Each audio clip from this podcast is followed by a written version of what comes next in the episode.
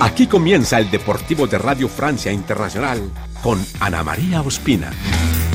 Hola a todos, el verano boreal tiene a tres protagonistas en este momento, a los ciclistas que ruedan en el Tour de Francia, a las futbolistas que compiten en varios torneos continentales con su selección y a los atletas que corren, saltan, lanzan en el Campeonato Mundial de Atletismo en Oregon, Estados Unidos. De todos ellos hablaremos hoy lunes 18 de julio, nos escuchan a través de rfimundo.com. Bienvenidos. Tour de Francia 2022 en Radio Francia Internacional.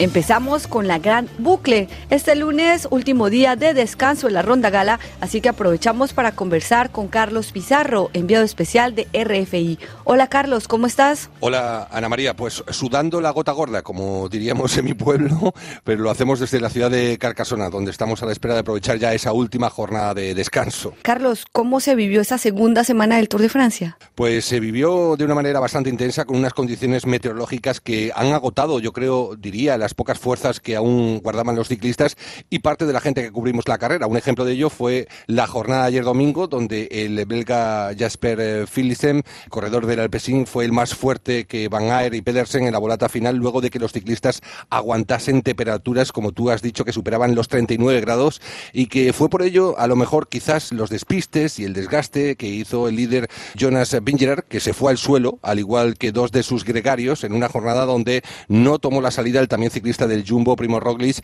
tras los problemas físicos que venía carreando como consecuencia de una caída durante la primera semana de la competición. La verdad es que las fuerzas están muy, pero que muy justas luego de una segunda semana donde ha cambiado las tornas por completo una vez que apareció el relieve alpino. Recordemos a nuestros oyentes que el pasado fin de semana nos preguntábamos si Tadej Pogachar, el vigente campeón de la Ronda Gala, que había mostrado en los primeros días su enorme autoridad, iba a sentenciar el Tour con la llegada de los Alpes y al final pues ha sido todo lo contrario. Fue rebasado por el gran equipo Jumbo, que sacó a lucir sus mejores estrategias para no solo posicionar al danés Jonas Vingegaard eh, como líder de la general, sino más bien acomodarse con el maillot amarillo a 2 minutos 22 segundos del ciclista esloveno. Es por eso que hoy hemos decidido nosotros cambiar también la táctica igualmente y preguntar al manager general del equipo UAE, el suizo Mauro Gianetti, por la posición de Pogachar para encarar la última semana de la competencia y cómo oh, se ha vivido dentro del equipo esa pérdida del maillot amarillo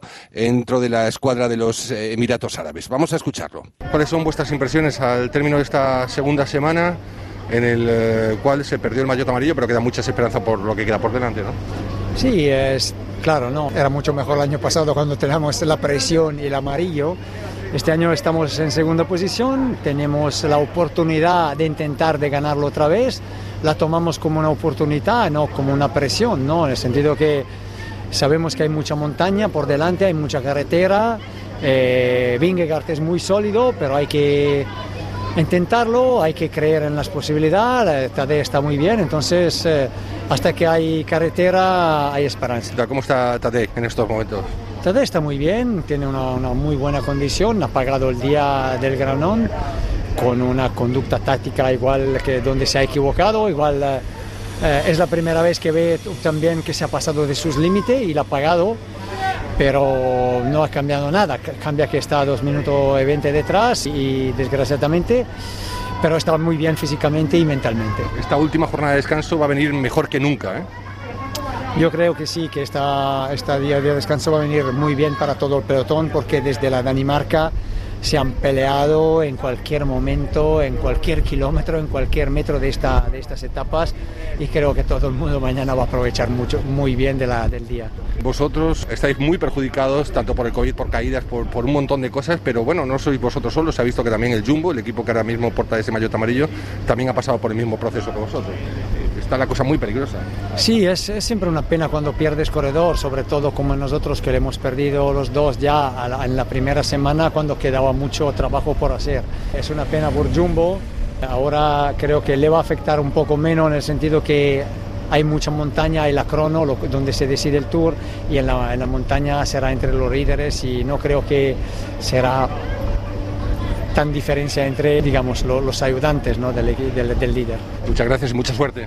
Gracias. Dos cosas interesantísimas que ha dicho en exclusiva RFI Mauro Gianetti, que Pogachar se precipitó en ese empeño de aguantar el maillot amarillo, le salió mal la táctica y que presentará ataque en los Pirineos siempre que tenga el físico para hacerlo. Una clasificación general que, por cierto, en la que está el veterano Geraint Thomas, tercero, a 2.26 de Vingerar por delante del francés Romain Bardet, el británico Simon Jett y del colombiano Nairo Quintana, que sin duda nos ha proporcionado las mejores alegrías tras posicionarse sexto a tan solo un minuto 22 segundos del podio provisional. Otro de los ciclistas colombianos más abajo en la clasificación, el veterano Rigoberto Urán, nos comentaba su impresión sobre el fuerte calor que azota el asfalto del Tour, al mismo tiempo que valoraba cómo ha sido esta segunda semana de competencia. Muy dura, eh, mucho calor, eh, los Alpes, eh, realmente se ve pues un grupo muy cansado, mucha guerra hoy para coger la, la escapada, pero bueno, es el Tour de Francia, mucha calidad.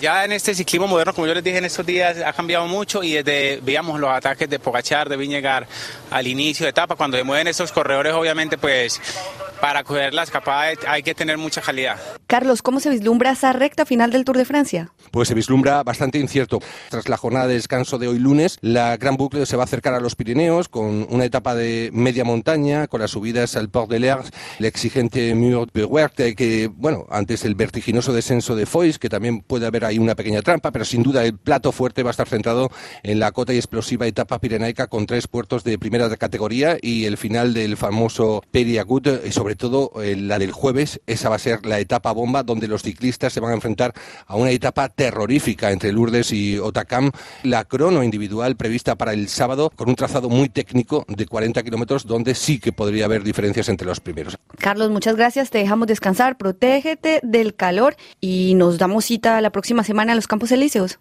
será una recta final muy apasionante para contar, como hemos dicho aquí en directo. Un saludo, Ana María, hasta el próximo domingo.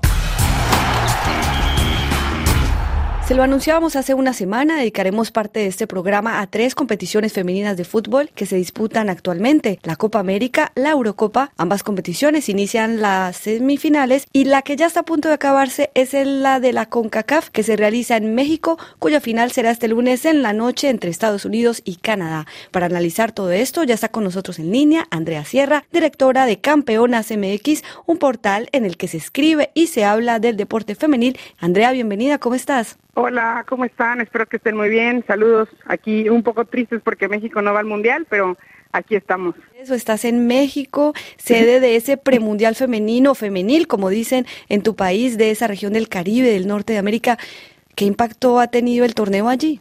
La verdad, creo que está quedando un poco de ver en cuestión de afición. Creo que se esperaban tal vez entradas un poquito más con más audiencia. Creo que el partido que más audiencia ha tenido ha sido el de México contra Estados Unidos, que fueron alrededor de 20.500 aficionados, pero aún así creo que ha sido un torneo interesante, ¿no? Que se han demostrado nuevos equipos como Jamaica o como Haití, que tal vez no están en el radar de muchas personas, pero que realmente son muy buenas selecciones. Entonces creo que esa parte es algo que se puede subrayar. Lastimosamente mencionabas, México se queda sin ese cupo para el Mundial que será en 2023 en Nueva Zelanda y Australia. Precisamente otro torneo que en este momento se realiza, que entrega cupos para ese mundial, es la Copa América, que se realiza en tres ciudades colombianas también de este lado del mundo estamos disfrutando de la Eurocopa en Inglaterra. Andrea, el fútbol es el mismo deporte en cualquier lugar del mundo, con reglas universales. Sin embargo, vemos diferencias técnicas y tácticas entre estos dos torneos que actualmente se disputan, los tres,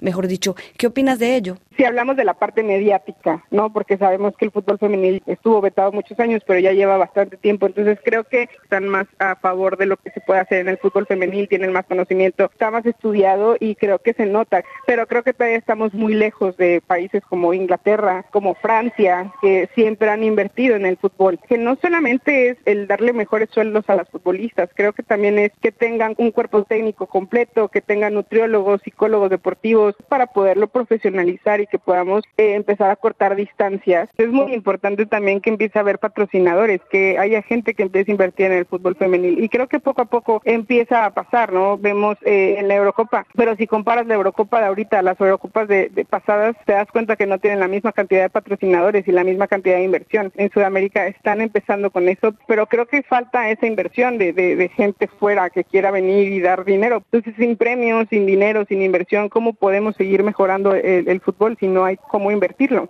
Fútbol es fútbol en todas sus formas, no importa quién lo practique, pero sí hay unas diferencias, por lo menos físicas, fisiológicas, entre hombres y mujeres. Pues está comprobado también que la fisionomía de la mujer, por ejemplo, en las rodillas, eh, muchas jugadoras, por ejemplo, ahorita Alexia está lesionada de eso, em, lesiones en la rodilla que pueden truncar mucho el crecimiento de una futbolista por el tipo de entrenamientos que se les dan, porque la mayoría de los entrenamientos son entrenamientos que se han practicado con hombres. Muchos equipos en Inglaterra que ya se están formalizando en entrenar a mujeres, que no es lo mismo que entrenar a hombres. No sabemos que las mujeres se pueden lesionar por la rodilla cuando se encuentran en su menstruación. O sea, son cosas que tal vez no están estudiadas porque siempre se ha jugado con hombres, pero hay muchas selecciones, muchos países que ya empiezan también a darse cuenta de eso. No, no se ha hecho como un estudio. Ahorita en el Chelsea eh, sé que lo están haciendo, están empezando a generar entrenamientos dedicados 100% para la mujer, para disminuir las lesiones, para que la futbolista dé su mejor, su 100%. Eh, por ejemplo, los tenis, no las playeras, muchas cosas son específicas para el hombre, no para el cuerpo femenino. Entonces, eso obviamente afecta en el rendimiento de la futbolista. Mencionabas a Alexia Putelas, la estrella de Barcelona, de la selección española, balón de oro el año pasado. Lastimosamente por la lesión, durante un año estará fuera de las canchas y en la Eurocopa nos perdimos su talento. Andrea Sierra, directora de Campeonas, gracias por estar con nosotros hoy y por analizar pues el presente del fútbol femenil en estos tres puntos del planeta. Muchísimas gracias a ustedes por la invitación. Un saludo. Estamos llegando al final de El Deportivo de RFI. Aprovechemos para destacar al Campeonato Mundial de Atletismo que actualmente se disputa en Oregón, Estados Unidos. Comenzó el viernes 15 de julio y la primera medalla fue para una latinoamericana, la atleta peruana Kimberly García, medalla de oro en los 20 kilómetros marcha. Su reacción a nuestros colegas de France 24 en español. Escuchemos. Estuvo muy duro, sabíamos que iba a ser bastante fuerte la competencia. Siempre tenemos de referencia a las más fuertes, las chinas, eh, Australia, España y otra alguna chica más que, nunca hay que subestimar, ¿no? porque todas vienen muy preparadas. Eh, teníamos, veníamos con las expectativas bastante altas de ubicarnos del 1 al 5 y, la verdad que fue mucho mejor. El resultado fue una medalla de oro. La primera vez que, que gano, así que no sabía qué hacer, no sabía cómo reaccionar. La verdad es que no lo podía creer. Eh, lo único que fue es eh, ir donde mi entrenador y darle un gran abrazo porque eh, en verdad trabajamos muy duro para esta medalla. Puso a sonar el himno peruano por primera vez en unos mundiales de atletismo.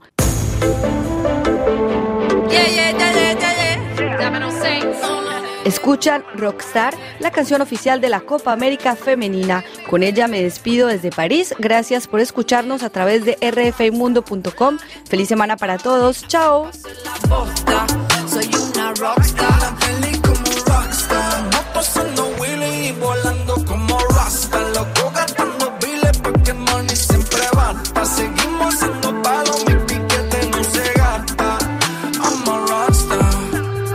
tengo una cotorra acelerada, mi talento no salió de una bóveda. Si pateó la pelota, pateó para ganar porque yo soy un rockstar, pero soy de verdad. fuerte, fuerte, nadie me tumba un pulso. No soy presidente, pero atento a mi discurso. No participo, soy el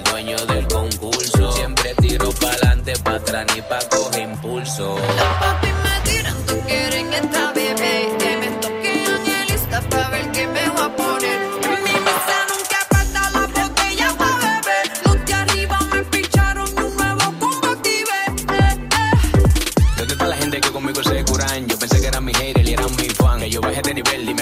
afán. Bajé como Jesucristo repartiendo el pan. ¿Dónde está la gente que conmigo se curan? Yo pensé que eran mi hater y eran mi fan. Que yo bajé de nivel, dime cuál es tu afán. Bajé como Jesucristo soy una rockstar. La vida chilling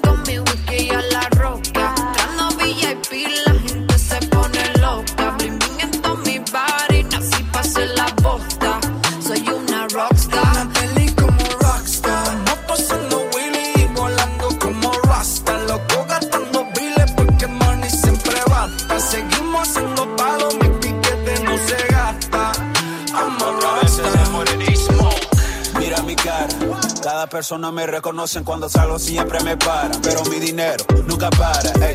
Estrella aquí en la tierra, pásame mi guitarra, te prepara. Voy a tocar unas melodías que tocan y agarran. Super, living the dream with my eyes open, I'm hoping that this never stop.